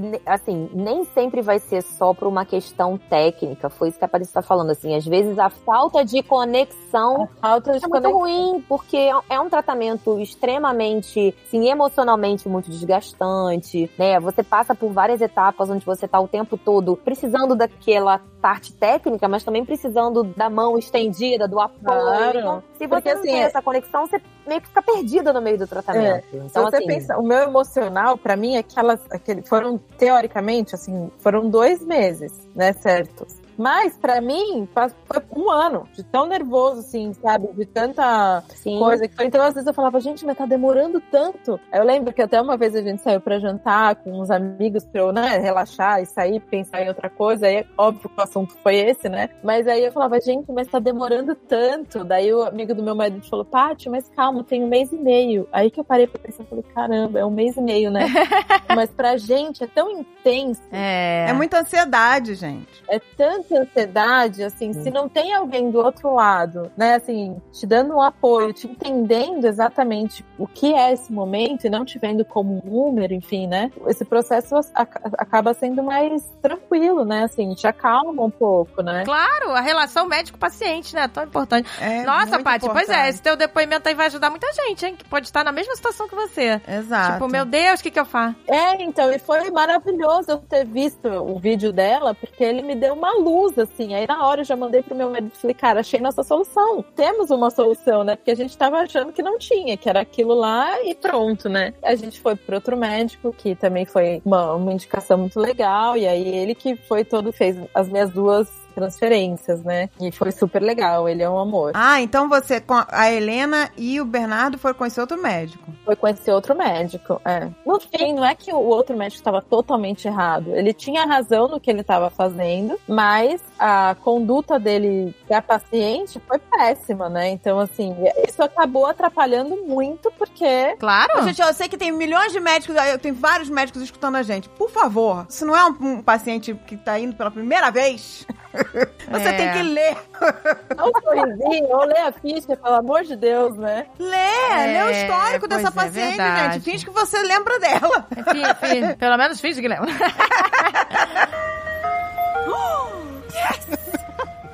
Mas eu acho assim, né? Lógico que a gente tá falando, né, no caso da Paty, de um médico que ela não teve essa conexão, né? E eu acho que o médico também tem que ter essa coisa de poder, vamos dizer assim, viver um passo de cada vez. Porque às vezes é isso. Você tá com 20 pacientes na tua fila pra atender e você não pode simplesmente falar, assim, ah, são 20, por isso eu não vou dar atenção. Você tem que dar atenção pra cada uma, saber o histórico de cada uma, porque a vida já é corrida e é corrida pra todo mundo, é corrida pro médico também. Então aquela coisa assim de, de repente ele entrava na sala que tava a Patrícia, não sei se era assim, tá, Patrícia, mas assim, isso às vezes acontece, você entrava na sala que tá a Patrícia, alguém tinha feito seu exame, alguém tinha, ele só, só chegava ali pra acompanhar, não sei se era ele que fazia a sua ultrassonografia, né, o segmento. Isso tudo é importante a gente falar, ou seja, passo a passo. A gente não fala sobre isso, mas é importante a gente falar, ou seja, sobre é, o gerenciamento do tempo do profissional. Que aí, com um bom gerenciamento, ele passa a ter mais tranquilidade de atendimento e tudo. Isso a gente tá falando, né, de tratamentos, gente, que são tratamentos particulares, tratamentos onde, né, plano de saúde não tá envolvido a isso. Exato. Você imagina quando você chega num médico que atende só plano de saúde, que você vê aquela sala de espera com 30. e Então, mas aquele desespero. Essa é a minha angústia, porque eu falei, gente, eu sei que eu fui ali uma pessoa privilegiada, né? De poder escolher o médico, enfim. Ele foi super bem recomendado. Então, assim, eu fiquei pensando, cara, se esse é assim, eu, pra onde a gente vai? Claro, você ficou perdida, né? Olha, mas isso que eu gostei aqui, ó, doutora Alessandra, quando eu entrei no seu Instagram, a primeira vez eu gostei porque na descrição tava lá. Reprodução humana com acolhimento. Com acolhimento. Embasamento científico e energia positiva. Já gostei, já gostei. Isso aí, energia positiva é sempre, né, gente? A gente não vai É. pra lado nenhum sem energia positiva. Foi isso que vocês falaram. As, as pessoas vão engravidar cada vez mais tarde. As pessoas estão tendo, obviamente, problemas de saúde que vão impactar nessa parte da reprodução. Então, a gente tem que lidar com isso de uma maneira, sim, consciência, óbvio, ciência mesmo, assim, explicando a coisa técnica, mas com acolhimento, porque é um momento tão difícil, porque é um momento em que aquela mulher senta na frente da gente e ela vai lembrar que a sogra tá cobrando dela pela ser mãe, a irmã engravidou e ela não tá engravidando, que alguém, alguma amiga, né, assim, vai, todas as amigas estão fazendo chá de bebê e ela não tá engravidando, então assim, eu acho que isso tudo tem que passar pela cabeça daquela pessoa que tá ali, assim, é, eu sou muito feliz porque eu, não sei se a gente pode falar, é, a Patrícia não falou o nome de ninguém, eu tô até O segundo eu posso até falar. O segundo, ele chama Dr. João Dias. Hoje ele tem uma clínica dele, junto com outros sócios, que chama Clínica Originário. Então eu sou. João, João. Conhece? Ah, ele é um fofo, eu adoro ele. Aqui, né, eu tô aqui no Rio, então assim, aqui no Rio eu tenho uma clínica, né, sou sócia numa clínica chamada Vida. Então assim, e eu sempre brinco com isso, que quando eu era na faculdade eu queria trabalhar com vida. Nunca quis trabalhar com problemas relacionados aí é, a outras situações na medicina. Então assim, eu, eu consegui o que eu queria, eu trabalho com vida mesmo e sou feliz por isso, de poder ajudar, de poder fomentar. Então no Vida Centro de Fertilidade, que é essa clínica aqui do Rio, assim, eu sou muito feliz que assim, as pessoas têm essa vibe que eu tenho, assim, a gente, a gente gosta do que a gente faz, a gente faz com, com amor, assim. Ontem eu entrei na clínica, era 7h40 da manhã e saí 9 horas da noite. Não. É, pesado. E saí feliz, e saí conversando, e saí batendo papo. Porque se não for pra você transmitir uma coisa legal pra pessoa, assim, não faz medicina. Eu brinco com os meus alunos, não faça medicina, porque assim, né, a gente precisa desse acolhimento em tudo. Nesse setor, né, você lida com sonhos, né? Com sonhos e frustrações, porque é aquela pessoa que não tá conseguindo realizar o seu maior sonho, né? Então, assim, é uma coisa muito delicada, né? E você tem que ter esse acolhimento, porque faz muita diferença. É uma coisa que eu brinco, as pacientes chegam, né? E aí a Patrícia vai me entender, assim, a gente chega cheio de exame na mão, porque é assim que a gente chega nesse, né, na maioria desses médicos, cheio de exame na mão, e aí começa, ah, não, porque eu tenho esse exame, porque eu tenho aquele exame, eu tenho aquele exame, aí eu falo assim, eu seguro os exames, falo assim, eu não quero saber dos exames, eu, me conta você a sua história, me conta você, eu quero saber de você, e é isso. Olha aí, era assim, isso que ele tinha que ter feito comigo, tá vendo? Isso, tá vendo? Mas é isso, Patrícia. Mas tanto que quando eu fui no, no Dr. João, né, e que eu cheguei lá e sentei, aí ele falou, então, vamos lá, desde o começo, como é que foi? Me conta tudo. Aí quando a gente saiu, eu falei pro meu marido, eu falei, nossa, Beto, agora a gente pode respirar, eu posso passar qualquer coisa, sabe? Então vamos lá, tem que começar de novo? Vamos começar de novo, mas agora eu tô começando de novo feliz, porque assim, é uma pessoa que pelo menos me olhou, ele tá entendendo minhas angústias, meus medos e tudo isso, né? Porque eu descobri que eu tinha que fazer o tratamento do câncer tentando engravidar. Então eu tive que interromper esse hum. sonho, né? Que eu já tinha lá atrás, né? As meninas sabem. Lá atrás estava tentando engravidar e descobri que tinha que hum. Parar, enfim, para fazer esse tratamento. Ou seja, eu demorar mais cinco anos, pelo menos, né? De um sonho interrompido. E, então é um processo delicado. E, e essas mulheres que estão demorando muito tempo, eu me, né? Assim, às vezes não é por isso, mas é por outras coisas que estão tentando descobrir por que que é. E quando elas chegam já no médico, é porque elas não estão bem, né? Elas precisam de um colo, precisam de acolhimento, precisam saber, olha, qual é o seu, o que que você, quais são as suas angústias? Por que, que você veio pra mim? Ninguém chega lá feliz. Não. Né? Tô errada. Ninguém chega lá feliz e falando, Ninguém. Aí, então, vamos lá. Não, a pessoa foi para um médico porque ela não tá conseguindo realizar o sonho dela. Exatamente. Então é, é, o mínimo, eu acho, que o médico deve fazer. Mas olha, é Paty, em, em, defesa dos meus colegas, eu acho que a maioria dos que trabalham com essa área são mais parecidos com o Dr. João do que com o primeiro. Não, com certeza absoluta. É, que bom, que, que bom, bom, gente. Que menos. bom, bom saber. É, não, tenho certeza. É que ele é. realmente, assim, esse daí eu não sei, sabe? Eu nem sei como que ele tá. Eu, eu nem passo em frente, porque ele me causou tantos traumas que eu não passo nem em frente à clínica, sabe? Assim, me dá arrepio só de passar na frente. Tá vendo como é, gente? É, e é uma clínica que hoje é famosa. Eu não quero falar pra não dar pra fazer propaganda pra ele, né? Porque não merece. Não merece. Mas que coisa, gente. Não, eu tô chocada com essa história. Essa conversa inicial de você entender o casal ou entender a paciente, vai depender do que, que a gente tá, obviamente, fazendo ali naquele momento, se é congelando óvulo, se é já um tratamento para engravidar, vai realmente direcionar a sua individualização. Porque por mais que você tenha o checklist, né? Eu gostei dessa coisa do checklist, protocolo. A gente sabe que algumas pacientes vão requerer cuidados que outras não vão ter. Não tem necessidade. Aquela coisa assim, ah, essa aqui não, essa aqui eu tenho que investigar alguma coisa assim, essa aqui eu tenho que partir para, né? E é isso, assim. E você só consegue fazer essa individualização a partir do momento que você tenha a escuta, né? Aquela coisa assim de ouvir cada detalhe da história, o que a pessoa viveu. Isso, como eu falei, assim, a maioria dos colegas tem mais isso do que o não não ouvir. E assim,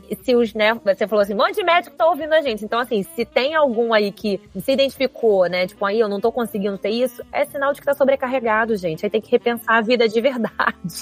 Exato. Pode ser Exato. isso, né? Pode ser que ele é tão famoso, que tem tanto paciente indo, que ele é, já tá no modo automático, né? Ele não tem tempo, ele tá ah, cansado. Eu vou, eu vou dizer que... Ele tem 30 mil pacientes por dia. Mas mesmo assim, isso eu sou exigente, gente, porque a gente confia no médico como se fosse um pai e uma mãe naquele momento, entendeu? Não é para ser a desculpa, na verdade é para fazer a autocrítica e melhorar. É isso. Isso Exato, aí, é, é para ele reavaliar. Opa, tá, tá esquisito. Se ele né? não tá dando atenção aos pacientes, tá errado, gente. Né? Tá Porque errado. tem que dar atenção, sabe? Aí tem que dizer, é melhor atender menos gente, mas atender bem, né? Acolher. Mais criterioso. Isso aí. Né? Entendeu? Ser mais, mais criterioso. criterioso com certeza. Do que um monte que nem um número. Não, e assim, até pra ver como faz diferença, né? Você tá no, com o estresse todo. A primeira gestação que foi assim, foi mais no começo, foi mais estressante. E eu não tinha nenhum filho. E eu queria muito ter filho. E assim, não tinha outra opção a não ser a FIV, né? Então eu tava aquela angústia de, ai meu Deus, tem que dar certo enfim, né? A gente tem muitos medos e tal. E daí, no fim, deu tudo certo. E agora, na segunda gestação, foi ao contrário, assim. Eu tava com muito medo de, dar,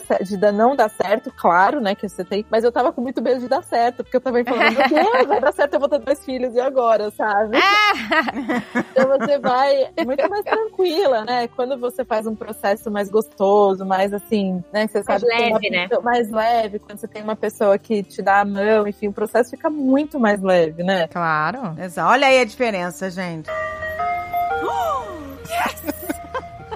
Agora, doutor, existe tipo assim um número assim, tipo, olha, já tentei tantas vezes, será que é hora de parar? Assim, se a pessoa, lógico, tiver condições financeiras, né? Existe um número assim, ou sabe? É, eu sei que tem gente que se endivida completamente. É. Não, e sei lá, a pessoa tentou, não, né? É. Às vezes conseguiu depois da oitava, da nona, mas existe um limite, assim, tipo, ó. Eu, eu acho que o grande detalhe é a gente sempre pensar na segurança da paciente. Então, assim, é lembrar que a gente, obviamente, é cada ciclo que a gente estimula, hormônio, uma série de coisas que vão, obviamente, acontecer. E se a paciente tá em segurança física, de continuar o estímulo. E, obviamente, a questão financeira não é um impeditivo, porque eu concordo, acho que assim, é um sonho, é um sonho, a gente não consegue, obviamente, precificar um sonho. Mas, assim, chegar a ponto da pessoa assim, se endividar, às vezes, assim, vender casa, vender carro para poder fazer o tratamento, aí eu acho que a pessoa tem que ter aquela coisa assim, deixa eu dar um passo para trás, entender o que, que eu tô vivendo para poder dar essa sequência. Não existe um número máximo, tá? Eu já vi pacientes, assim, que fizeram, assim, para mais de 15 tratamentos, só para você ter uma ideia, tá? Você falou 8, 9, eu já vi pacientes com mais. O grande detalhe é que eu acho que, assim, hoje em dia a gente tem uma série de avanços tecnológicos que vão nos permitindo direcionar melhor essa paciente. Então, então, assim, ah, tem um estudo genético, tem aí é, melhores chances de implantação, de repente, num ciclo natural, para uma gestação melhor. Então, a gente vai desenvolvendo as ferramentas junto com aquele casal, e é lógico, infelizmente, existem casais que vão fazer inúmeros tratamentos e não vão atingir o objetivo da gravidez. Isso acontece? Acontece. Sim, pode ser alguma coisa imunológica que a gente ainda não chegou nessa tecnologia para bater o martelo e dizer que é isso. Sim, pode acontecer. E aí eu acho acho que o papel de quem tá cuidando é justamente conversar com aquele casal e, explicar: olha, a gente podia fazer isso, isso, isso, isso, a gente fez tudo o que estava ao nosso alcance. Sim, ah, eu quero continuar tentando. Sim, podemos continuar tentando, mas enfim, não vamos modificar nada porque tudo já foi feito. E chegar ao momento até de fazer a paciente enxergar assim, olha, não tem, digamos assim, mais o que acrescentar no tratamento. É, para ela entender que chegou, né? Olha, já fizemos tudo que podíamos, né? Já checou todas as caixinhas lá de exames e tudo, né? Porque é muito comum, claro, independente do acolhimento do médico, isso é muito humano. A gente fica tentando procurar aonde pode ser diferente, aonde, o que, que pode pode mudar no tratamento, como se às vezes, obviamente, ou a clínica ou o médico, entendeu? Às vezes, sim, o médico é maravilhoso, ele viu tudo, ele se preocupou com tudo, a clínica se preocupou com tudo e a gravidez não aconteceu. E aí aquela coisa assim, ah, então vou, vou mudar de clínica. E aí, assim, a gente conhece pacientes que, infelizmente, assim, bypassam por várias e várias clínicas fazendo as mesmas coisas e aí vão chegar aí nesses 15, 20 tratamentos que vão fazendo, vão fazendo conforme vai passando. O grande detalhe é a gente ter a tranquilidade e eu, daí eu acho a importância muito importante mesmo da, de uma terapia, de uma psicoterapia, de um embasamento, de uma base forte para paciente sem estar tá fortalecida emocionalmente, para ela entender que aquilo ali é uma jornada, é um processo que ela precisou passar, que nem todo mundo, obviamente, né, engravida dessa maneira, mas que ela precisou passar. Isso é, assim, faz parte daquele momento dela, ela precisou passar por aquilo. E quantas vezes ela vai ter que passar? De repente, ela vai estabelecer, antes de todo o processo começar, uma quantidade. Ah, vou fazer três vezes, vou fazer quatro vezes, vou fazer cinco vezes, não importa vou fazer até o valor que eu tenho guardado para isso findar. E depois eu também não vou me endividar, não vou fazer porque eu não quero. É, vou fazer duas vezes e eu não consegui, eu vou partir para adoção. Assim, eu tenho casais que conversaram lá no início, antes de começar o tratamento sobre isso. Né? Eu tenho casais, por exemplo, que têm um, um filho e fizeram investigação comigo porque que não estava conseguindo o segundo. E quando a gente chegou à conclusão de que realmente era necessário uma fertilização, o casal mesmo falou: não, fertilização a gente não quer porque a gente não queria nada artificial.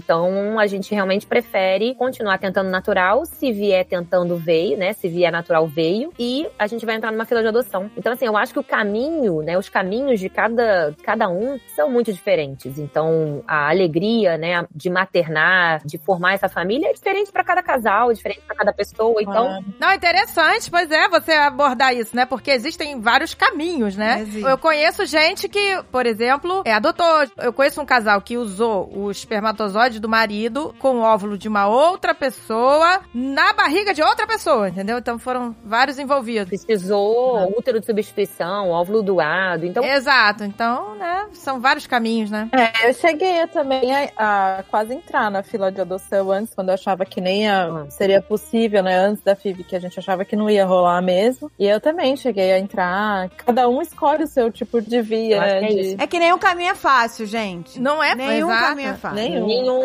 nenhum é, nenhum é.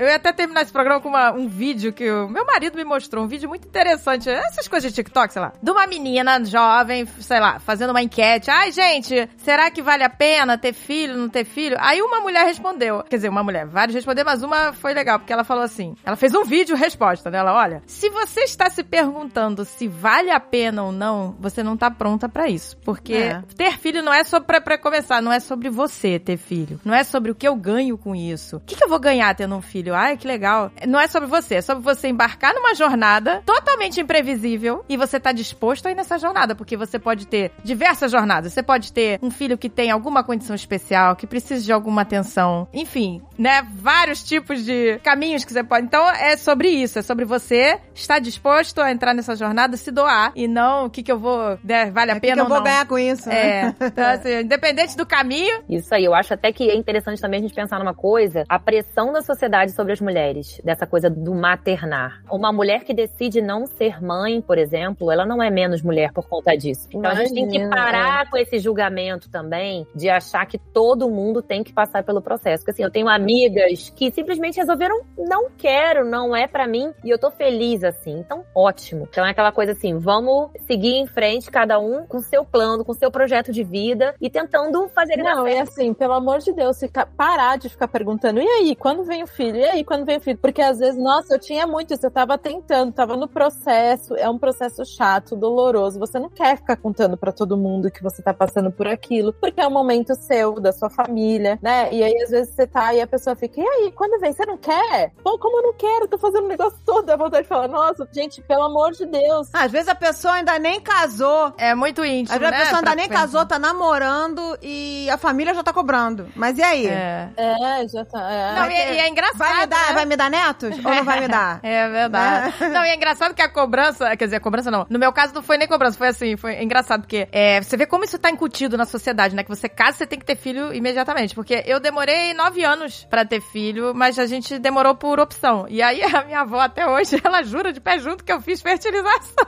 Ela. Porque ela não entende como eu pude, né? Ela fala, minha filha, conta pra outra fulana a sua jornada, todas as suas lutas, toda a sua jornada com a fertilização. Eu Falei, mas vó, eu não fiz, ela é minha filha. Nove anos, né? Você quer enganar quem? Mas é engraçado que ela acha que eu fiquei com vergonha. Gente, eu jamais teria vergonha de falar, porque é uma coisa totalmente natural você É, procurar uma gente. fertilização. Você vai se sentir menos, né, mulher? Que isso, gente? Não tem Menos nada a ver. mãe, não tem nada a ver isso, gente. Mas eu acho que a galera evita contar. Eu vou te falar assim, acho que assim, é muita pressão, como a Patrícia falou, as pessoas cobram demais, as pessoas julgam demais, as pessoas dão pitaco demais sem saber do processo. Então eu acho que as pessoas evitam falar. Tanto é que assim, uma das perguntas que eu faço é: alguém da sua família tem o diagnóstico de infertilidade, passou por algum tratamento? E na maioria das vezes a resposta é não sei, nunca falei sobre isso. É, mas você sabe que eu, tenho as duas experiências. Nada, Helena, eu não contei pra ninguém, porque eu fiquei com esse medo de cobrança. Ah, eu vou tentar se não der certo. E se não der certo? Sim. Aí eu vou ter que contar pra todo mundo que não der certo? É, não, não pode. Mas eu me senti tão sozinha, tão sozinha nesse processo, tão difícil, que quando foi o processo do Bernardo, eu falei, eu vou contar pra minha família, para as pessoas mais próximas, porque eu quero ser abraçada se não der certo. Eu quero que alguém me dê colo, colo se não der certo, ou se der certo, eu quero que comemore comigo isso tudo, porque é muito chato você passar isso sozinho. Eu, eu entendo super o medo que a gente tem, mas na verdade esse medo é de frustrar o outro, de você ter que falar, ai, puxa, não deu certo. Você ter que contar essa frustração para outra pessoa que tá lá na expectativa tanto quanto você. Mas a gente tem que entender que um processo é nosso. É, É, pois total. Né, que a frustração é nossa. E as pessoas que estão do nosso lado têm que estar junto com a gente, independente se der certo ou não. E foi tão importante eu ter contado isso, de ter dividido, porque eu não contei nem. Da, da Helena, eu não contei nem pra minha mãe, nem para minhas irmãs. Porque eu tinha medo disso, né? De falar e de ficar mal e de ter que, né, assim, tinha medo. E nessa foi tão emocionante, porque eu tava lá na do Bernardo, né, na sala pra implantar e eu fazendo vídeo com a minha irmã, falando, olha, eu vou implantar, sabe? E ela torcendo por mim, minha mãe torcendo, minha outra irmã também. Então foi assim, não contei pra todo mundo, mas pr- pros amigos mais próximos, assim, né, pra gente. Então, e foi muito importante ter contado, muito. Então eu sei da diferença dos dois. Eu, eu entendo super o medo que tá de contar, porque é isso, a gente sente medo da pressão dos outros em cima, né? E existe mesmo, existe realmente. E se não der certo, às vezes tem gente que é muito sem noção e que vai te julgar porque não deu certo, porque você que é a culpada, né? Não, e aquela Mas aí, É, por isso tem que saber pra quem você vai contar. exato. E as frases mais sem noção mais possível, sem noção né? do mundo. É. Mais sem noção. E essas frases continuam de- durante a gravidez, e se vai ser parto normal, se não vai, e, essa- e assim por diante. Né? Essa cobrança sempre continua. Continua. É. Mas eu acho que a gente tem que filtrar um pouco se tiver essa. Não se privar desse carinho de fora por medo, porque ele é tão importante, Sim. né? A gente se sentir acolhida nesse momento, que a gente quer se sentir acolhida pelo médico, mas também precisa ser pela família, né? E assim, se aquela pessoa te falar alguma coisa que você não quer ouvir, o problema não tá em você, tá nela que falou. Sim. Então, assim, né? Você não pega o problema pra você. É aquela coisa assim, sexy de pessoas do bem e que te amem muito pra te Exato. proteger nesse momento. É Porque isso. valeu muito, exato, valeu muito a pena ter contado pras pessoas. porque Pessoas de foi- energia positiva. viu? Exato, ser como assim. você. É, tem que ser assim, das pessoas que realmente te querem bem, porque foi muito importante essa vez, assim, eu senti, foi até mais leve também, porque eu sabia que falei, ai, gente, tá bom, não tô escondendo nada, sabe, assim, foi tranquilo, foi bem melhor. Ai, pois é, gente. A gente espera, né, poder ter ajudado aí pessoas que estão ouvindo, né? Que tantas É. pessoas pediram, né? Eu ainda tenho mais Fala. uma dúvida última, que é, nesse processo da fertilização in vitro, que é algo muito recente, como a gente falou, né? 45 anos é nada, gente. É muito nada. pouco tempo, gente. Doutora, você sente que vem evoluindo a cada ano? Sim.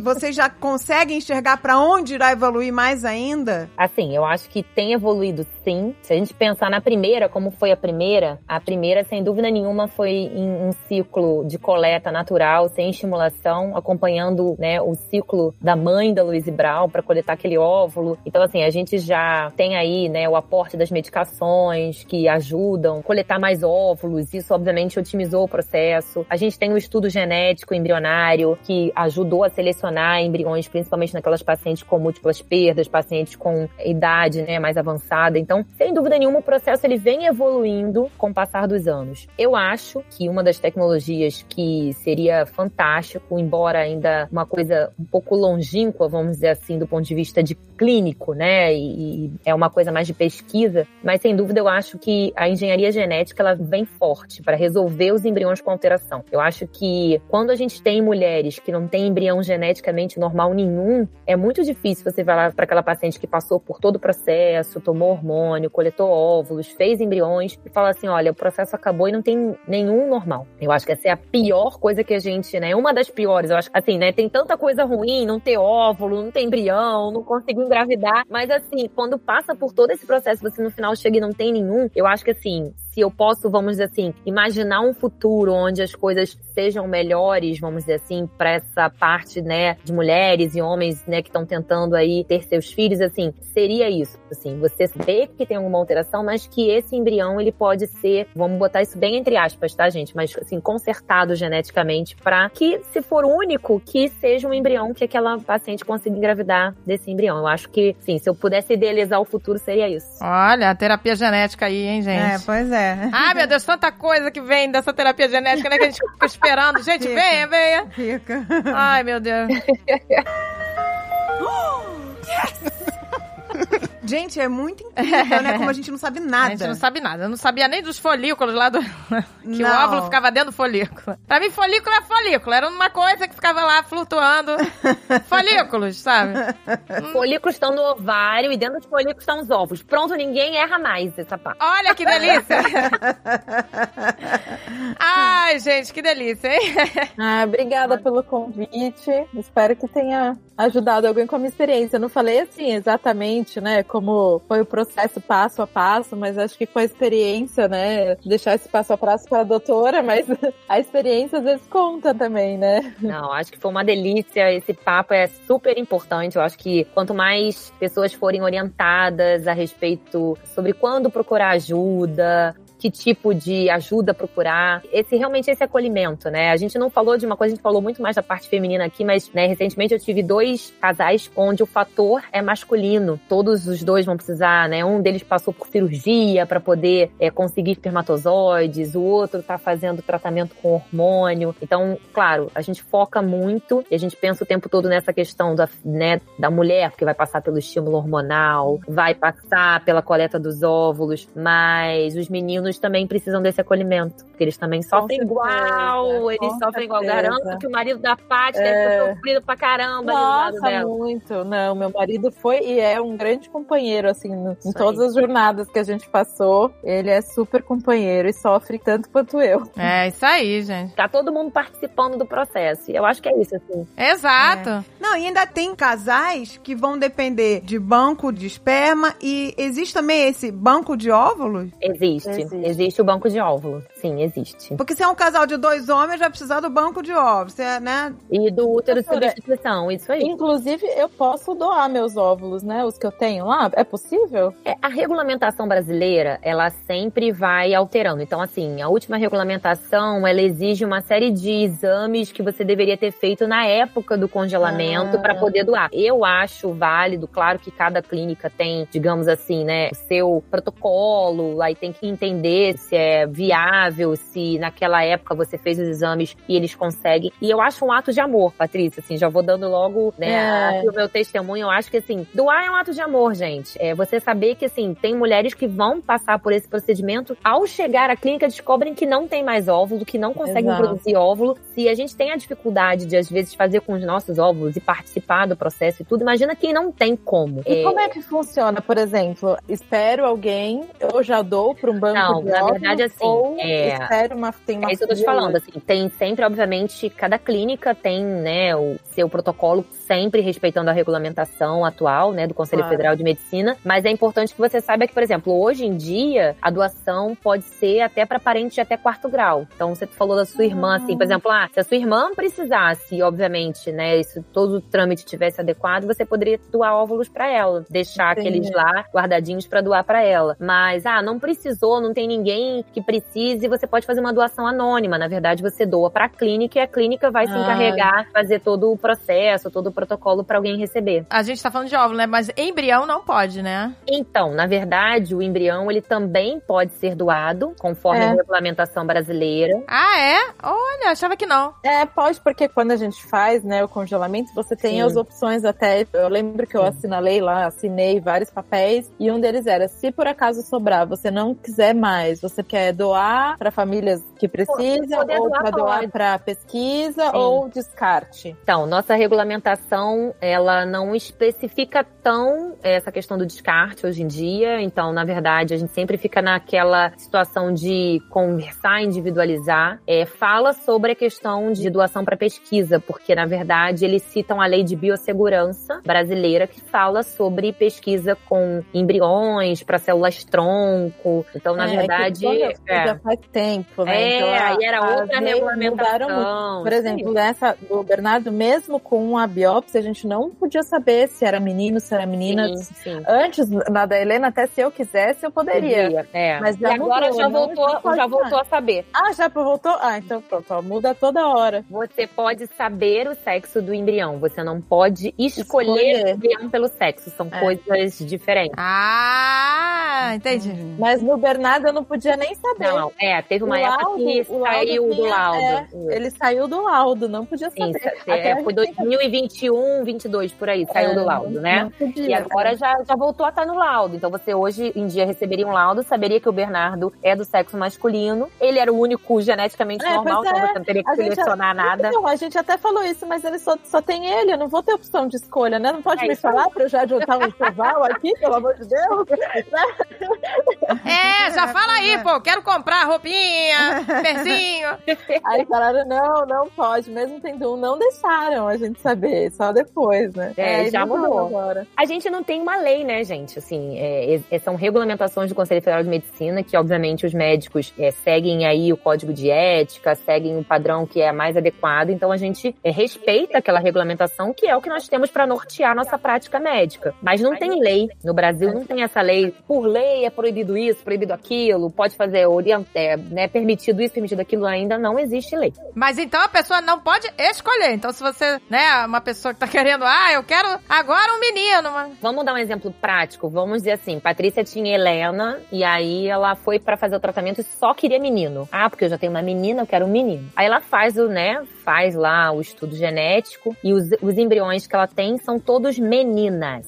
Aí ela fala assim: Eu não quero, vou deixar todo mundo aí, vou fazer outro tratamento que eu só quero menino. É, pois é. Isso não pode. Sim, pelo código de ética, você tá deixando, obviamente, né, de transferir os embriões que já estavam ali em detrimento só por causa do sexo, só porque você decidiu que quer ter filho ou menino. Isso é isso, não pode. Então, assim, isso a regulamentação ela deixa bem claro. E é isso, assim, é você se guiar realmente por, por um norte ético de pensar que não tem a mínima lógica. E eu, eu sempre brinco, né? Quem, quem quer ser, né, mãe, quer ser pai, tá nem aí pra ser menino. Claro, óbvio. Exato! Até porque a gente não define gênero de ninguém. Exatamente. A gente não define gênero Exato. de ninguém. Exatamente. Você pode implementar achando que é Exato. coisa, não é você que vai definir. Eu, eu já botaria ali, ó. Se você está fazendo essa pergunta, então você não tá pronta. Porque Não se tá você tá pronta. querendo, ah, eu só quero se for, né? Isso aí, não define o gênero da pessoa, né? Não. E também é isso, não é sobre você. Que é saudável, gente. Exatamente, tem que ser proibido isso, não pode escolher, que isso. E, e eu até falando isso com vocês, que isso a gente vivencia na prática, né? A Patrícia falou que assim, tem médico sem noção? Gente, também tem gente sem noção que vai procurar um médico pra poder fazer só porque quer, só quero menina. Ou então eu vim aqui, eu não tenho problema nenhum, mas eu quero ter gêmeos, assim.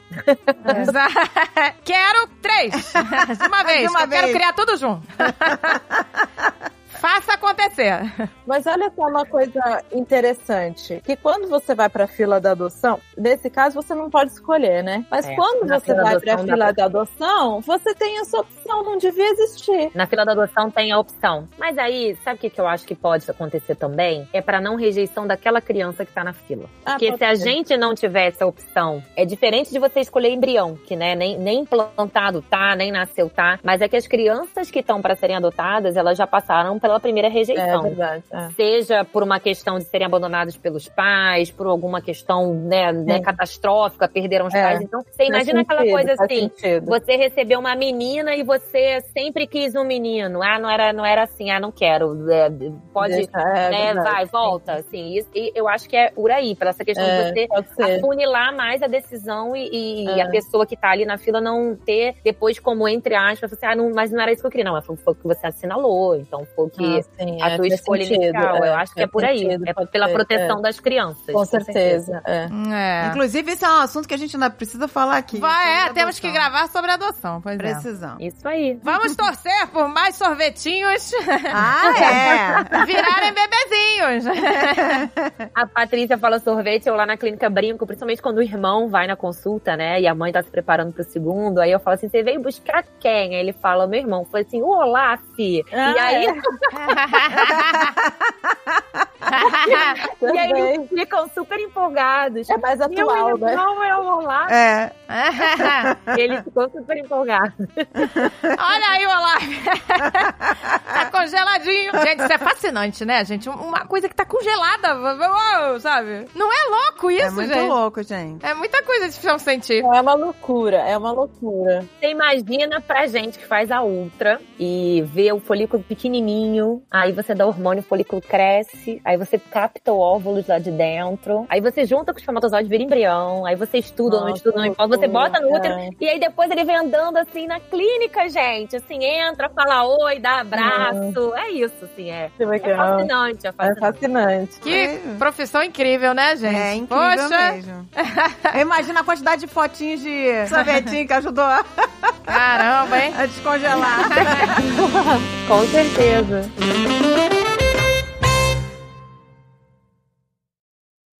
Este podcast foi editado por Radiofobia, podcast e multimídia.